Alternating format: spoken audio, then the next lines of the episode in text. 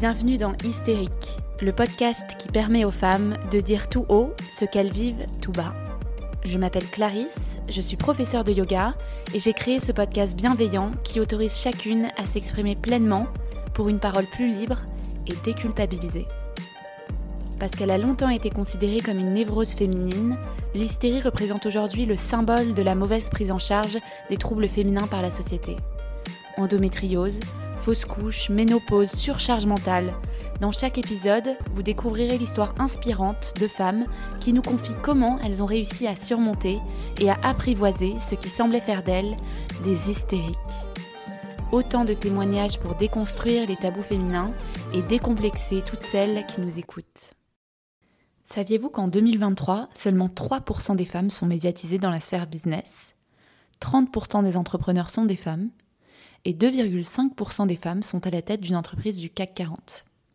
Ces chiffres, Delphine a décidé de les balayer en aidant les femmes à oser entreprendre. Alors comment faire sauter nos croyances limitantes encore trop présentes? Comment imposer ses valeurs et sa vision quand on est une femme? Et pourquoi c'est si difficile pour nous les femmes de déplaire et de sortir du cadre? Toutes ces questions, Delphine y répond dans cet épisode. Elle nous prouve qu'être une femme et avoir de l'ambition n'est pas du tout incompatible, bien au contraire. J'espère que cet épisode vous inspirera. Je laisse Delphine nous raconter son histoire et je vous souhaite une très bonne écoute. Hello Delphine Salut Clarisse Merci d'être présente aujourd'hui. Bah, merci à toi pour l'invitation. Écoute, c'est la première fois que je passe derrière le micro. C'est une autre expérience je vais pouvoir euh, voir euh, ce que, ce que vivent mes invités en temps normal. Ah ouais, trop bien. Bah, je suis contente déjà de, de te faire passer euh, de l'autre côté de la barre. Ouais, je suis contente parce que moi, du coup, je t'ai connue parce que j'écoute ton podcast qui s'appelle Powerful Club. Euh, qui est super intéressant sur l'entrepreneuriat au féminin et puis qui raconte un petit peu tout ce que tu fais au quotidien dans la sphère pro. Donc on, on va y venir. Et justement, est-ce que tu peux commencer par, par te présenter à nos auditeurs? Alors, cette question toujours euh, où tu te demandes toujours par quoi tu vas commencer justement. Moi, je suis euh, coach business. Je dis coach de CEO parce que j'accompagne majoritairement des entrepreneuses. Enfin, je n'accompagne que des entrepreneuses qui sont euh, soit dans le début, mais de plus en plus sur une partie bien développée de leur entreprise et qui ont besoin de passer des paliers. Et à côté de ça, effectivement, j'ai mon podcast Powerful Club que j'ai lancé il y a, ça va faire dix mois maintenant, qui est sur l'entrepreneuriat féminin où je pars à la rencontre de celles qui, à mon sens, ont déjà réussi dans leur domaine d'expertise euh, et qui peuvent euh, inspirer et surtout donner des clés concrètes à celles qui ne sont pas encore à ce niveau-là pour euh, réussir également. Ok, génial. Ouais, justement, on va parler un petit peu de, de tous ces accompagnements de femmes dans l'entrepreneuriat. Moi, ça m'intéresse beaucoup. Est-ce que, euh, avant de, avant de devenir coach, est-ce que tu peux nous raconter un petit peu ce que tu faisais, quel est ton, ton parcours? Et ce qui t'a amené à faire ce que tu fais aujourd'hui? J'ai passé huit ans dans le luxe et dans le retail. Donc, retail, c'est vraiment tout ce qui est euh, commerce physique qui est un environnement qui est, euh, je pense, un apprentissage assez lingot parce que euh, tu dois à la fois être dans l'anticipation permanente et être très précise sur tout ce que tu fais, notamment dans le luxe. Et j'ai euh, développé, justement, j'ai toujours été sur des créations de postes où il y avait des nouveaux business à développer, que ce soit dans les grands groupes dans lesquels j'ai bossé ou les PME. Et, euh, et c'est marrant parce que déjà à ce moment-là, on le sait dans les entreprises, avoir des femmes à des hauts postes euh, de direction, c'est assez rare. Dans le luxe, un peu plus. Il y a beaucoup plus de femmes qui sont mises en place. Je crois qu'LVMH, par exemple, ils ont 71% de femmes à des postes de cadre et supérieurs. Donc, euh, tu as beaucoup plus d'exemples. Mais pour autant, ça a toujours été des modèles, je dirais, très young, tu vois, dans des énergies très fortes, euh, qui s'imposent, qui s'affirment mais parfois même qui sont euh, qui taisent un peu toute leur partie euh, empathique, euh, qui essayent quelque part de camoufler leur douceur comme si c'était quelque chose qu'il fallait pas mettre en avant en entreprise. Et moi, je me suis toujours dit, bah c'est marrant parce que j'ai beaucoup d'ambition, mais par contre, moi, je suis vachement douce, je suis hyper empathique et j'aime trop les gens. Ouais. Et donc, est-ce que je vais réussir à réussir avec ces qualités-là? Et puis j'ai quitté, euh, quitté ce monde-là au bout de huit ans parce que j'avais envie euh, d'autre chose. J'ai toujours su que je voulais entreprendre, mais je savais pas exactement dans quoi. Et puis les, sur les dernières années, j'avais eu beaucoup de stagiaires. Je me rendais compte qu'il y avait une vraie problématique entre euh, ce qu'elle voyait du monde de l'entreprise et la réalité. Et surtout qu'il y avait des vraies problématiques de management avec des personnes qui n'étaient pas du tout préparées au management en entreprise et qui parfois se retrouvaient à des postes alors qu'elles étaient encore trop juniors sur ce sujet-là. Je me suis dit, OK, il y a quelque chose qu'il faut modifier dans la façon de former les gens en post-bac je me suis lancée dans l'entrepreneuriat là-dessus, en voulant modifier euh, l'éducation post-bac et donc en lançant une NetTech, qui est une start-up dans l'éducation sur laquelle il fallait du coup aller chercher des fonds. J'ai été incubée dans un incubateur 100% féminin et c'est à ce moment-là où ça a basculé. À la fois parce que je me suis rendu compte qu'en tant que femme, quand tu es allée chercher des fonds, la première chose qu'on te dit, c'est alors sachez que les femmes lèvent quatre fois moins que les hommes. Donc là, tu te dis, OK, très encourageant. Et pour quelle raison? Parce que vous êtes une femme. OK, ah. parfait. Ok. Très bien. Et donc, euh, et les raisons derrière, et en fait, tu te rends compte qu'il y a plein de biais parce que tu es une femme, à un moment donné, tu vas vouloir des enfants, et donc, du coup, qui va diriger l'entreprise euh, si tu veux des enfants? Et puis, il y a une espèce de biais côté investisseur, mais qui est dans notre culture générale, qui fait qu'on a l'impression euh, qu'une femme sait moins bien gérer une boîte que ne le ferait un homme. Et à côté de ça, on te dit, bah, si vous vous mettez dans une équipe mixte, donc si tu t'associes avec un mec, tu as trois fois plus de chances de lever que si tu t'associes avec une femme. Donc là, tu te dis, OK, vraiment, il y a, y a, une vraie problématique de fond. Ouais, ah, ouais, ouais. c'est effrayant, je trouve, ce que tu dis. c'est un peu effrayant. Et le pire, c'est que c'est enfin, toujours le cas aujourd'hui, en 2023. Et en parallèle de ça, j'étais entourée d'entrepreneuses et je me rendais compte qu'il y avait des vrais freins sur euh, vraiment notre posture de se positionner comme des femmes qui sont en train de diriger une entreprise et pas d'avoir ce truc de se dire euh, j'ai une activité, j'ai un projet. Non, t'as pas un projet, tu es en train de monter une boîte en fait. C'est pas exactement la même chose et qui est renforcé souvent par les avis des gens qui vont te dire ah alors euh, ton truc ça en est où? Euh, Ton petit projet ça fonctionne? Alors c'est pas un projet, c'est une entreprise. et puis je passais beaucoup plus de temps en fait à aider et accompagner les entrepreneuses qui étaient autour de moi parce que j'adore ces sujets. Et tout le monde me disait mais en fait pourquoi tu t'es pas lancé là-dessus?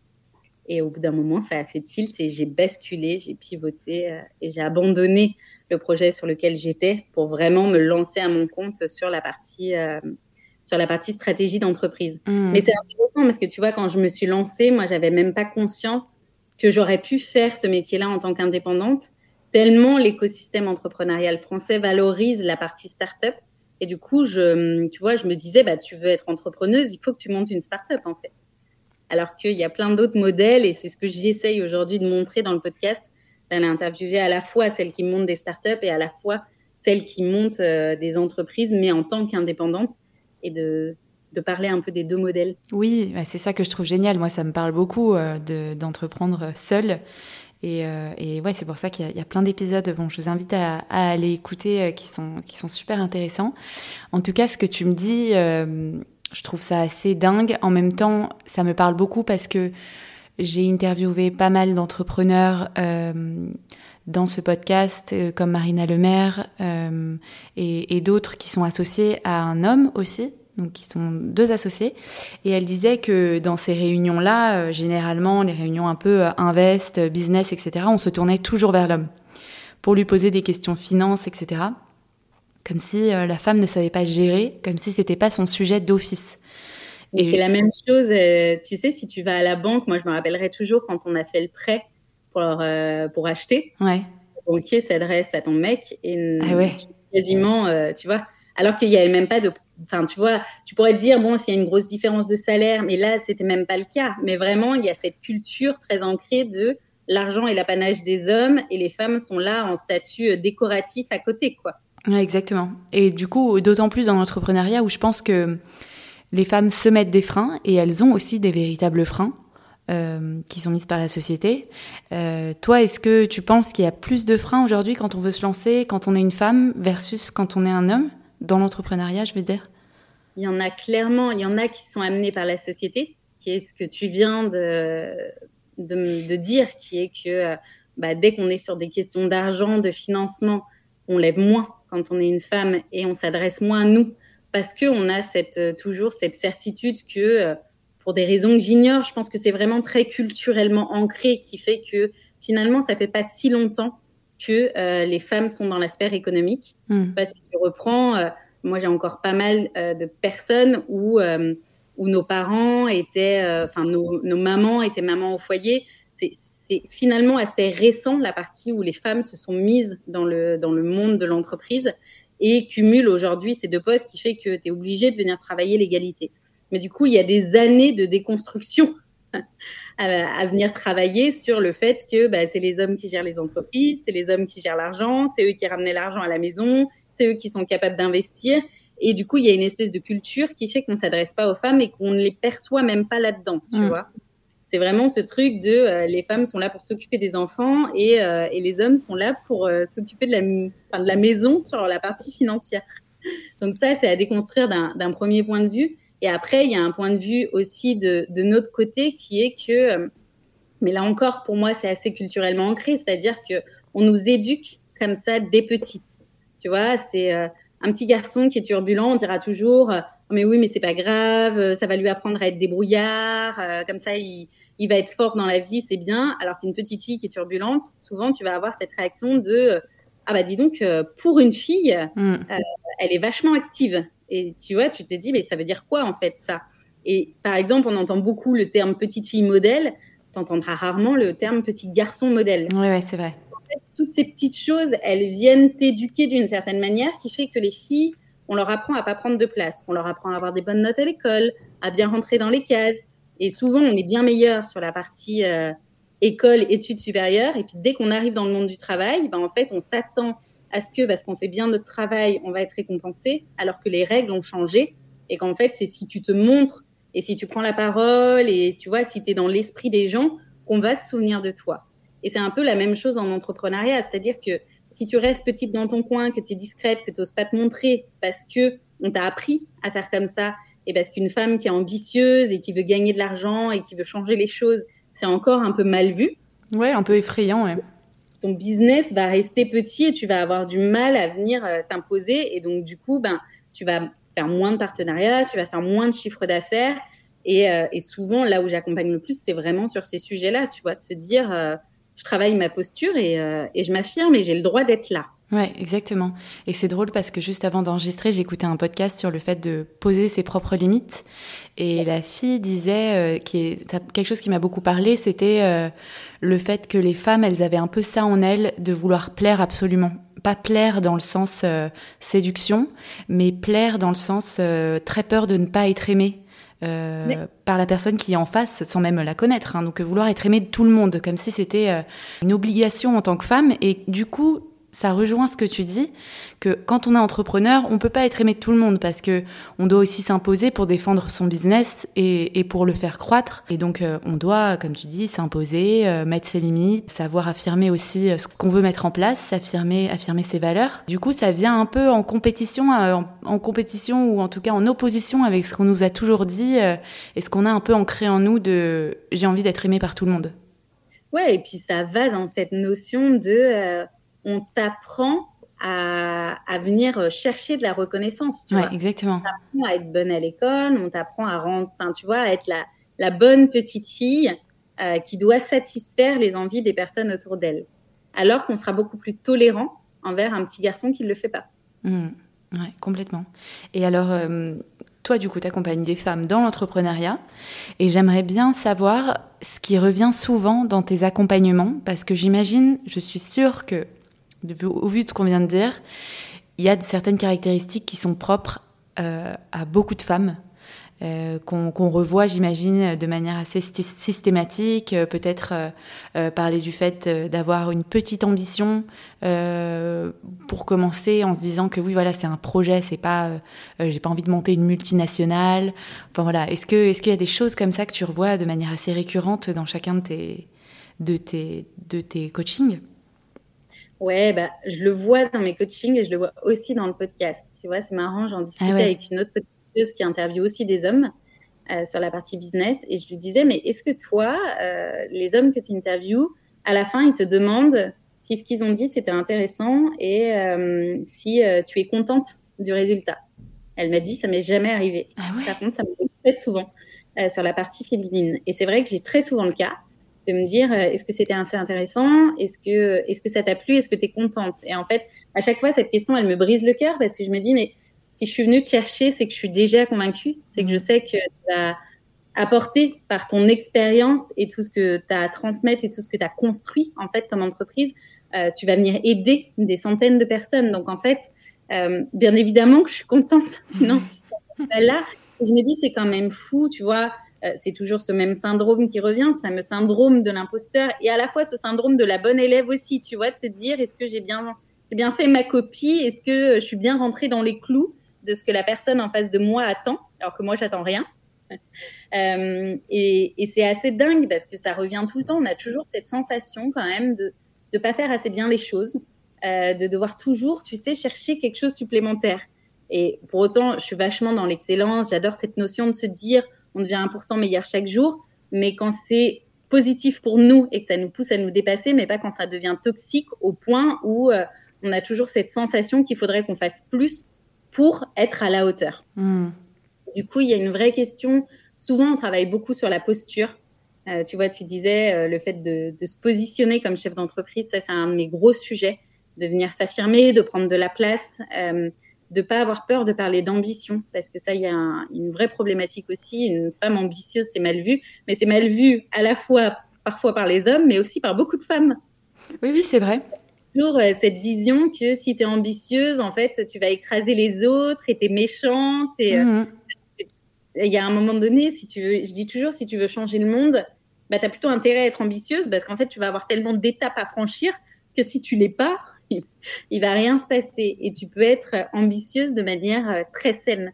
Donc, venir autoriser, en fait, c'est souvent sur ces sujets-là, de s'autoriser à prendre de la place, de s'autoriser à se mettre en lumière sur ces réseaux, de s'autoriser à parler d'ambition, de s'autoriser à aller chercher des financements, enfin, tu vois, de, de se dire, c'est mon entreprise, c'est moi qui la dirige, euh, et donc je prends la pleine responsabilité de ce que j'ai envie de faire.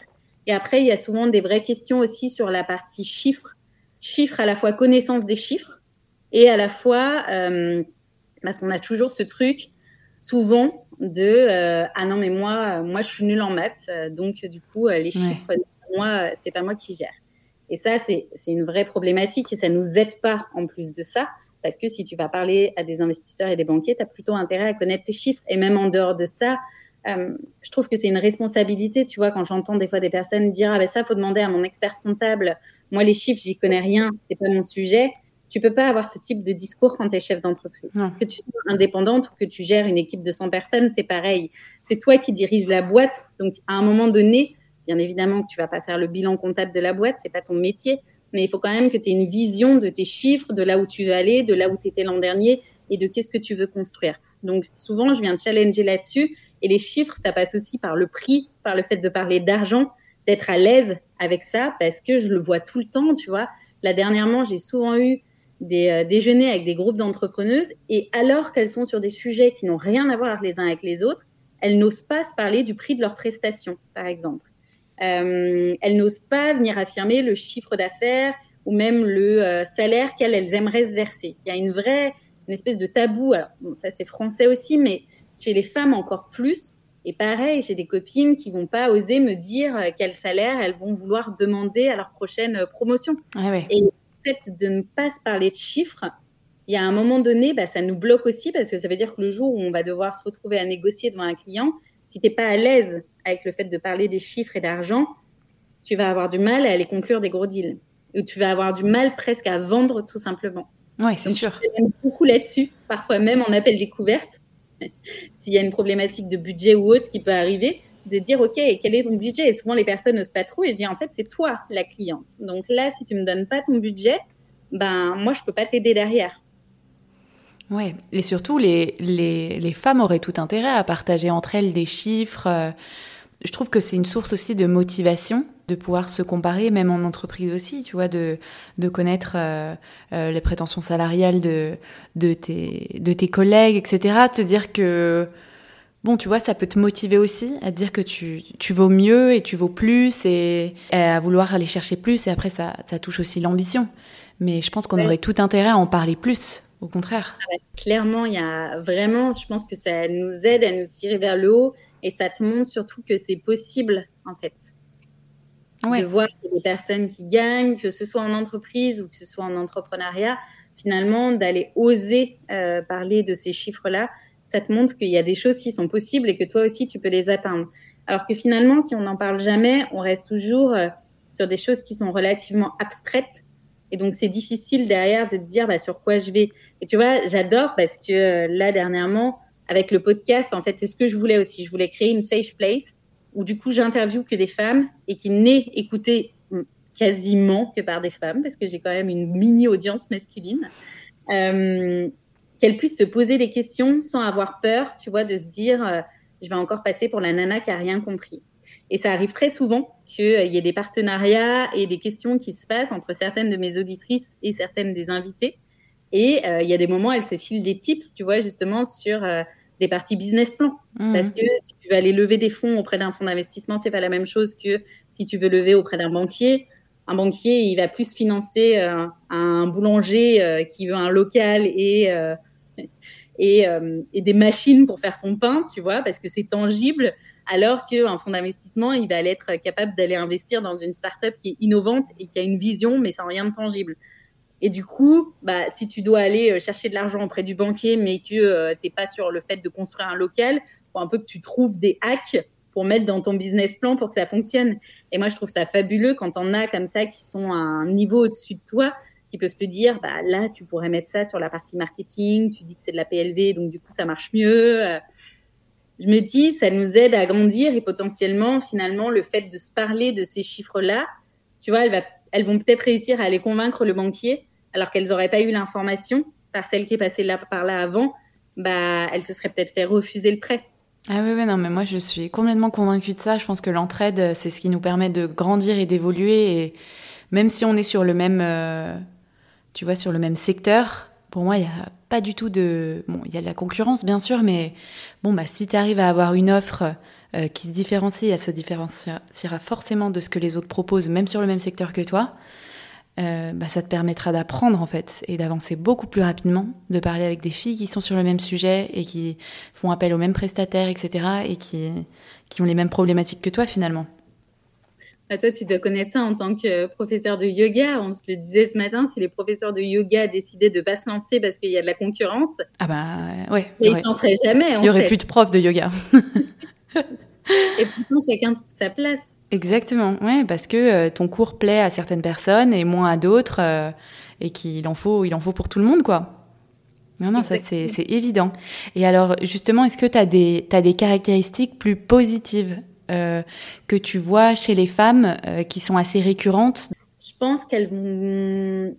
Alors, moi, je suis pas forcément. Enfin, pour moi, il n'y a pas forcément de caractéristiques positives ou, négatives. Enfin, tu vois, je trouve que justement, euh, une des choses que j'aimerais amener, c'est qu'on peut à la fois réussir en étant très yin, très douce, très empathique, et on peut très bien réussir aussi en étant très yang, très forte et savoir s'affirmer. Je trouve que chacune, en fait, on a toutes nos places euh, que ce soit en entreprise ou en entrepreneuriat, même si on va pas se mentir. Aujourd'hui, c'est beaucoup plus facile d'être soi-même et de réussir avec des qualités très douces euh, en entrepreneuriat parce que tu viens de construire ton propre personal branding et que euh, tu dépends de personne qu'en entreprise où en fait tu as un système de direction qui valorise encore les côtés très yang et qui euh, s'il se retrouve face à une nana qui est trop douce, va se dire ah ben non, elle va pas être capable de manager, alors ça n'a rien à voir. Euh, après, sur euh, les caractéristiques communes, alors je dirais pas forcément, pour moi, c'est plus des caractéristiques de personnes qui réussissent. C'est-à-dire que celles qui réussissent, il y a une vraie, déjà, il y a une vraie volonté de s'investir. À la fois dans le sens où elles attendent pas une baguette magique euh, pour que leur entreprise fonctionne. Elles sont conscientes qu'il y a un vrai travail derrière, qu'il faut qu'elles musclent à la fois leur esprit et à la fois leur stratégie. Souvent, c'est des personnes qui connaissent parfaitement leur marché. Tu vois, elles prennent le temps de l'étudier, elles continuent de l'étudier au fur et à mesure. Il y a vraiment cette notion de je me repose jamais sur mes acquis.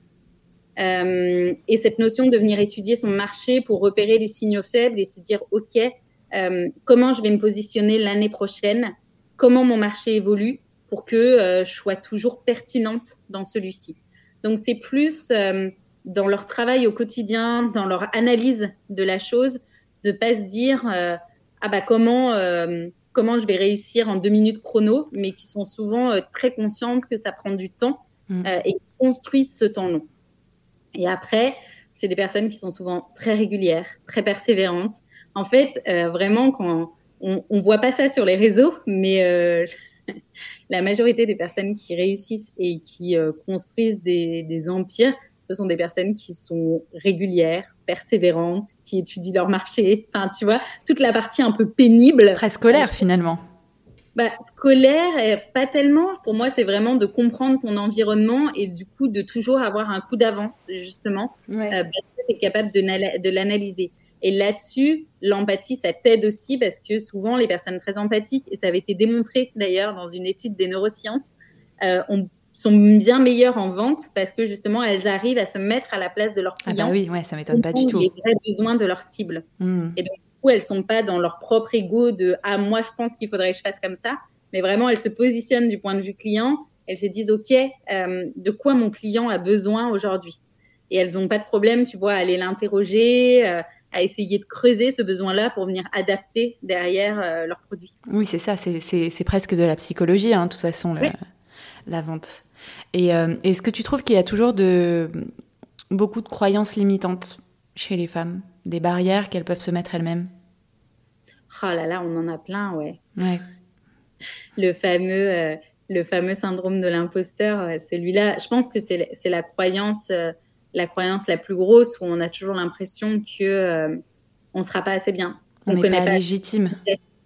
Ouais, il y a vraiment une question de, alors qu'il y a des personnes, enfin, moi vraiment, j'ai certaines clientes qui sont brillantissimes dans leur sujet et qui sont capables de me dire je sais pas pourquoi on va venir m'engager. Et je, je, me dis, mais alors attends, le, comment je fais là pour te montrer quelle est la personne que moi j'ai en face de moi et quelle est toi ta vision de toi-même par rapport à ça? Et, euh, et c'est quelque chose qui est assez, qui est assez récurrent. Je pense qu'on se met nos propres barrières parce que on est toujours, mais ça revient à ce qu'on se disait au tout début, dans cette notion de plaire et euh, euh, de venir vraiment appuyer euh, l'envie de quelqu'un d'autre qui n'est pas forcément la nôtre. Tu vois, de se dire, il faut que je rentre dans un moule pour que ça fonctionne. Il faut que je sois parfaite parce que sinon on m'écoutera pas, parce que sinon je suis pas légitime. Euh, je l'entends beaucoup, moi je peux pas faire ça tant que je suis pas passée par ça. Euh, alors que ça a rien à voir en fait. Tu as ton expertise et tu vas venir accompagner des gens sur un sujet sur lequel eux ne sont pas experts. Oui, oui, oui c'est ça. Non, mais c'est barrières, ouais, je pense que les plus grosses, elles sont vraiment à ce niveau-là. D'être dans la comparaison et surtout dans l'attente de ce que les gens en face de nous vont penser, ouais. au lieu de juste euh, faire ce pourquoi on est très bonne euh, et d'avancer et d'être dans l'action sans attendre forcément que ce soit parfait. Mmh. Ouais, bah, c'est assez triste quand même hein, comme constat euh, que tu me dises que ce soit encore super présent. Ouais, après, je crois que pff, ça, je l'entends aussi, tu vois, j'ai des personnes qui me disent, mais tu sais, c'est pas, c'est pas que chez les femmes, c'est aussi, euh, c'est aussi chez les hommes. Il y a pas longtemps, j'ai un entrepreneur euh, euh, qui me parlait, qui fait assister à un, à un dîner des dirigeants du CAC 40, qui sont majoritairement des hommes, puisqu'il n'y a que trois femmes. Ouais. Et, et où l'un, justement, a parlé du syndrome de l'imposteur et a dit, moi, je, je, me demande régulièrement si je suis le meilleur dirigeant pour cette entreprise et en fait, le fait qu'il ose en parler, ça a permis aux autres aussi d'oser en parler. Mmh. Euh, et tu te dis, bah, finalement, c'est à tous les niveaux. Mais c'est sûr, le, en fait, la problématique, c'est surtout qu'on ne le voit pas tant que ça et que les gens en parlent pas tant que ça. Mmh. Oui, oui, c'est sûr. Et est-ce que, euh, est-ce que ces femmes, elles te parlent un petit peu de, vie pro, vie perso? Tu sais, j'ai l'impression qu'à chaque fois qu'on interviewe des, entrepreneurs femmes, euh, ou des dirigeantes de grandes entreprises, on va leur poser la question sur comment est-ce que vous arrivez à équilibrer votre vie pro, votre vie perso, euh, là où on, on, ne demanderait jamais ça à un homme qui dirige euh, une boîte du CAC 40 par exemple. Euh, mais en même temps, j'ai l'impression que ces problématiques tendent à disparaître. Euh, Aujourd'hui, il y a des femmes, il y a plein de femmes qui montent leur boîte après avoir eu un enfant, par exemple, comme si ça déclenchait quelque chose, au contraire. Euh, donc, est-ce que toi, tu as, ces problématiques-là? Est-ce qu'elles sont abordées? Est-ce que c'est un vrai sujet pour tes, pour tes clientes? Alors, aborder, ce qui est marrant, c'est que c'est la raison même de mon podcast. C'est-à-dire que j'en avais, moi, je suis une accro des podcasts, je suis une accro de la strat aussi. Et euh, j'en avais ras-le-bol d'écouter des podcasts business où il y avait toujours que des mecs qui étaient interrogés sur leur stratégie d'entreprise. Et où justement, à chaque fois qu'il y avait des nanas qui étaient interviewées, c'était toujours... Euh, ton équilibre vie pro vie perso. je me disais mais c'est quand même dingue parce que ça va pas nous aider. Et je me rappelle de cette interview, même dans Elle, où ils interrogeaient la vice-présidente de PayPal et pareil, ils, lui posaient des questions qui avaient rien à voir alors qu'elle dirige une des institutions financières les plus grosses au monde, tu vois. Et tu te dis, mais pourquoi on lui pose pas des questions sur cette partie-là? Et euh, je crois que c'est en janvier encore, là, de cette année, où il y a une étude qui est sortie sur le fait qu'il y avait que 3% de femmes qui sont médiatisées dans la sphère business. Et c'est un vrai problème parce que finalement, c'est ce qui fait que ça vient renforcer les biais qu'une femme ne sait pas gérer une boîte parce qu'on l'interviewe jamais sur ces sujets-là. Tu vas dans n'importe quel euh, euh, relais presse dans une gare, par exemple. Euh, du côté masculin, on va t'expliquer comment investir en bourse, comment investir dans l'immobilier, comment mieux placer ton argent, comment manager. Et tu vas du côté féminin, on t'apprend comment perdre 3 kilos avant l'été, en fait. Donc, on continue de venir instaurer cette notion que la femme est décorative, que euh, elle est là pour être belle, elle est là pour répondre aux exigences que la société met en place pour elle. Et par contre, du côté des hommes, bah, eux, ils sont là pour faire fructifier l'argent et pour construire euh, l'économie de demain. Donc déjà, vraiment, même dans les médias, il y a une problématique qui vient renforcer les biens inconscients de chacun. Et du coup, je me suis dit, bah, moi, j'en ai ras-le-bol, je peux vraiment mettre un média où euh, je vais aller interviewer des femmes qui montent des entreprises qui sont stratégiques dans leur, euh, dans leur façon de fonctionner, qui développent un chiffre d'affaires, qui connaissent leurs chiffres, etc.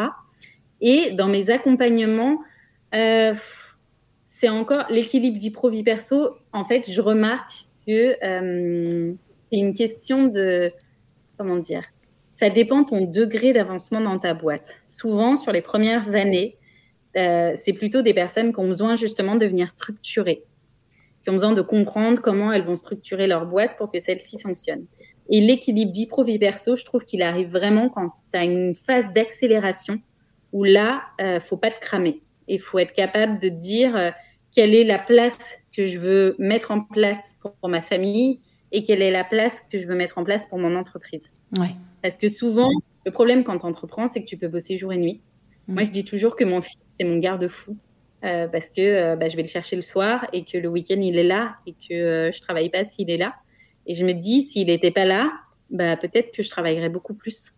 donc je trouve vraiment que c'est un garde-fou et du coup j'ai pas l'impression d'être dans un rythme effréné alors que je connais des personnes qui travaillent nuit et jour parce qu'en fait tu as toujours l'esprit en alerte et qui s'autorisent jamais de break. C'est quelque chose, moi je force certaines de mes clientes à poser des jours de congé. Parce qu'en fait, elles te disent Ah, mais non, je peux pas, j'ai ça, j'ai ça à faire. Et je leur dis Mais en fait, quand tu es salarié, tu as cinq semaines de congés par an, plus des RTT, en général, selon ton niveau de poste. Euh, si tu es malade, bah, tu te mets en arrêt maladie, en fait, et tu te reposes et tu dors pendant trois jours. Il y a un moment donné, quand tu es entrepreneuse, alors oui, tu as cette pression du chiffre d'affaires, mais tu es obligé de te reposer aussi. Et je fais souvent le parallèle avec le sport parce que ça parle beaucoup plus, mais un sportif, il a ses phases d'entraînement et il a ses phases de repos. Parce que s'il repose pas le corps, il va se blesser. Et c'est la, c'est la même chose pour nous. Mais c'est des sujets qui souvent ont tendance à émerger sur des entrepreneuses déjà un peu avancées, qui sont un peu en train de se cramer et qui se disent euh, là vraiment, il faut que je retrouve un équilibre parce que euh, je me suis pas lancée euh, en tant qu'entrepreneuse pour finalement subir ma propre, tu vois, ton podcast s'appelle hystérique, mais ma propre hystérique quoi. Souvent, on est plus dur en étant son propre patron. Ah, ça c'est évident pour une boîte. Ah oui, bien sûr. Ah bah, c'est super dur hein, d'être à son compte et de se dire qu'on s'arrête une semaine. Euh, quand on est une femme, on a plus de charges aussi mentales. Tu vois, tu le dis que tu as ton enfant, que c'est ton garde-fou, etc. Mais moi, j'écoutais aussi un podcast euh, récemment qui disait que l'arrivée d'un enfant fait drastiquement baisser aussi euh, le, le revenu d'une femme et, euh, et, limite aussi énormément sa, sa, carrière professionnelle, en tout cas dans un temps donné. C'est pas, pas pour toujours, mais c'est vrai que c'est un énorme frein euh, euh, pendant quelques, quelques temps. quoi. Mais parce que je pense que les entreprises aujourd'hui, en tout cas euh, en France, sont pas adaptées là-dessus et qu'il y a encore beaucoup de freins. Ouais. Je connais encore quelqu'un là qui s'est fait sortir de sa période d'essai parce qu'elle a annoncé qu'elle était enceinte. Oh, et en fait, ah bon? Mais c'est interdit ça, non? Bah, quand tu es en période d'essai, non, parce qu'évidemment, ils n'ont pas donné cette euh, mention-là, hmm. euh, justificatif de la fin de période d'essai.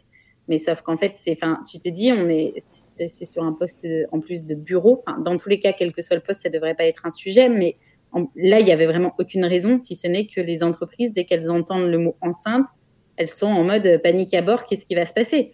Et c'est la même chose du côté investisseur qui n'ose pas investir dans des meufs parce qu'ils se disent ah mais si elle a un bébé, euh, la boîte va couler. Alors que tu as de plus en plus justement euh, de, tu disais, tu as de plus en plus de femmes qui entreprennent alors qu'elles viennent d'avoir leur premier enfant. Mm. Moi, j'ai commencé à entreprendre, mon fils avait euh, quelques mois. Ouais, ouais c'est ça, c'est incroyable. Et c'est pas du tout impossible. Je pense que après, c'est une question. moi, je trouve au contraire qu'un enfant, ça t'aide à beaucoup mieux t'organiser à savoir prioriser euh, les sujets importants. Euh, et tu as plein de nanas qui, qui montent, euh, qui montent des très grosses entreprises avec un enfant. Alors après, faut être consciente effectivement que ça peut prendre plus de temps selon toi, l'équilibre que tu veux créer, le temps que tu veux passer avec ta famille. Mmh. Ouais, c'est vrai. Moi, je me trouve deux, deux fois plus productive depuis que j'ai un enfant. je n'ai pas d'autre choix. Après, c'est un vrai sujet sur la partie entrepreneuriale. Je sais qu'il y a beaucoup de femmes euh, qui hésitent à en faire un deuxième parfois en se disant euh, bah là euh, je suis à la tête. Comment je vais faire si j'ai pas encore d'équipe? Et pour moi c'est vraiment le fait justement de savoir anticiper de traiter ces sujets en amont et de commencer peut-être effectivement à, mettre une partie de ta trésorerie pour venir trouver quelqu'un qui va t'aider à gérer tes réseaux, ne serait-ce que ça, si tu veux vraiment couper pendant ton congé maternité, euh, d'avoir quelqu'un qui te fait tes publications Instagram euh, pour que tu n'aies pas à le faire euh, avec ton bébé dans les bras. Oui, c'est clair, c'est vrai. Et c'est là que je trouve ça injuste parce que tu vois, un homme qui entreprend ne se poserait jamais cette question-là. Attends, là, j'ai un projet bébé dans un an. Est-ce que est-ce qu'on continue à développer ma boîte? Ouais, ça c'est sûr que c'est sûr qu'on n'a pas les mêmes les mêmes problématiques. Mais je trouve que d'en montrer de plus en plus qui arrivent à combiner les deux. Alors, faut pas que bah ça devienne une injonction non plus, parce que tu as aussi des grossesses qui sont difficiles, tu as des postpartum qui sont terribles, et je pense que tu as dû en entendre euh, dans tes épisodes. Donc, il faut faire attention à ce que ça ne devienne pas une injonction de euh, je peux tout gérer à la fois, parce que ça, nous les, nous les femmes, on, a, on a vite ce biais-là de se dire oui, oui, je peux être sur tous les fronts, mais euh, de montrer que quand tout se passe bien, c'est pas un frein, ni pour l'entreprise, ni pour la personne. Ouais, c'est clair. Et on va dire dans cet épisode que j'écoute beaucoup de podcasts, mais c'est vrai, j'écoute beaucoup de podcasts.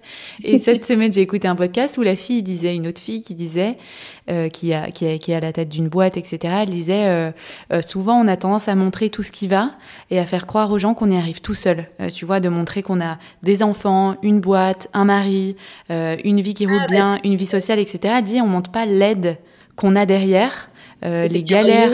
C'était Carole Lewin. Oui, c'est ça. Ouais. Et j'ai trouvé ça, euh, j'ai trouvé ça très vrai. C'est vrai que bon bah c'est ce que tu as dit sur la fille qui est enceinte euh, ou en congé maternité et qui peut plus poster sur les réseaux sociaux.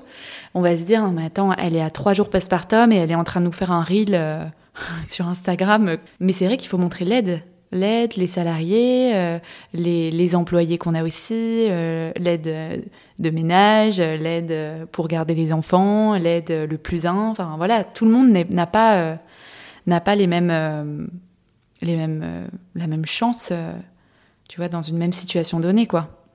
Ouais, et puis vraiment, alors les gens ont jamais, à part chance inouïe, mais la plupart se construisent vraiment tout seuls au départ.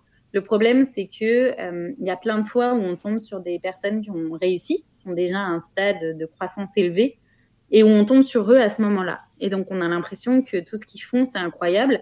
Sauf qu'on ne sait pas la première partie où ils étaient tout seuls et ils ont euh, galéré, très très bas et en fait tout se construit vraiment euh, au fur et à mesure et en fait euh, à un moment donné, dans tous les cas, tu auras assez pour être capable d'aller déléguer certaines parties.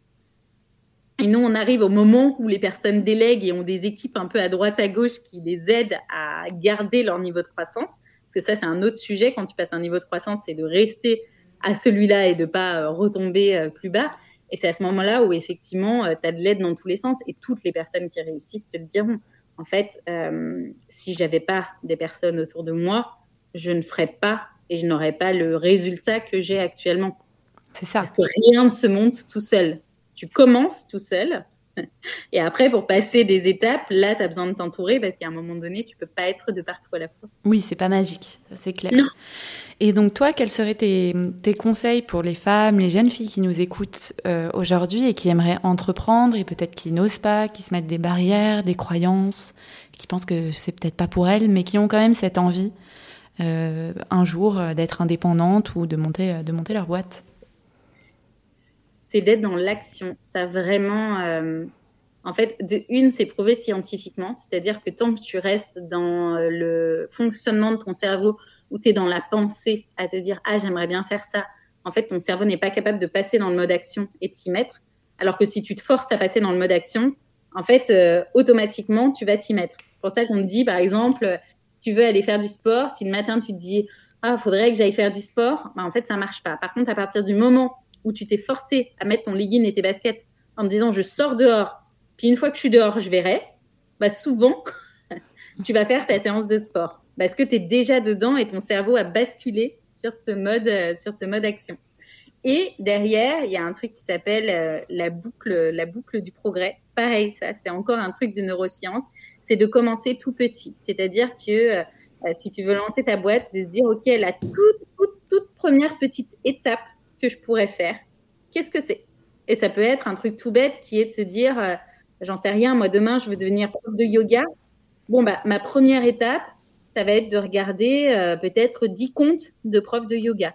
Et puis ma deuxième étape, ça va être de me dire, j'en contacte 5 pour leur demander comment elles ont fait pour devenir prof de yoga.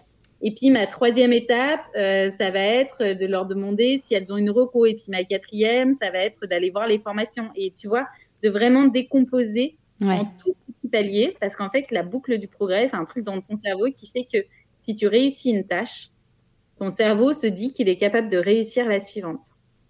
Et donc, en général, tu fais une, boucle du progrès parce que ça ne s'arrête pas. En fait, tu, ne peux pas être dans l'échec parce que tu as décomposé de façon tellement petite que forcément, bah, l'étape d'après, tu y arrives. Et en fait, le fait de réussir à faire quelque chose, ça te donne confiance en toi. C'est pour ça que souvent on dit que les entrepreneurs, ce qui, font, enfin, ce qui fait qu'ils réussissent, c'est qu'ils sont dans l'exécution.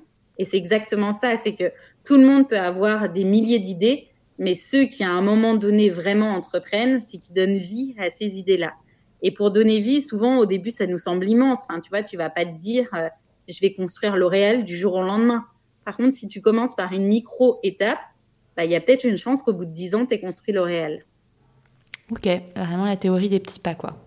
Ouais, Très intéressant. Vraiment qui, marche, euh, ce qui marche le plus, de se dire, OK, là, tout de suite, maintenant, qu'est-ce que je peux faire? Et une fois que j'ai validé ça, hop, je coche, qu'est-ce que je peux faire après? Et souvent, on veut aller hyper vite. On se dit, ah là là, non, mais moi, je vais déjà faire l'étape d'après. Moi, je me rappelle quand j'ai entrepris, on me disait décompose. Je me disais, non, mais attends, décompose, décompose, je vais jamais y arriver. Moi, j'ai pas le temps. En fait, tu apprends vite que si tu décomposes pas, de toute façon, tu feras rien parce que ça va te sembler tellement grand et en fait, tu auras brûlé les étapes que euh, ça va t'immobiliser et du coup, tu vas pas continuer. Et, d'aller poser des questions. Ce serait mon deuxième conseil. Ça, c'est vraiment un truc. Euh, on a toujours l'impression qu'on va déranger les gens, alors qu'en fait, tu vas gagner six mois si tu vas poser la question à quelqu'un qui fait ce que toi, tu aimerais faire. Et en fait, les gens me disent toujours Ah oui, mais euh, si j'arrive et que je veux me placer en concurrente, euh, bah, la personne, elle va pas m'aider. Mais en fait, quelqu'un qui a cinq ans d'avance sur toi, si tu viens lui poser une question sur comment faire, de une, tu n'es pas du tout une concurrente. Et de deux, encore une fois, il y a de la place pour tout le monde parce que tu ne le feras pas de la même manière.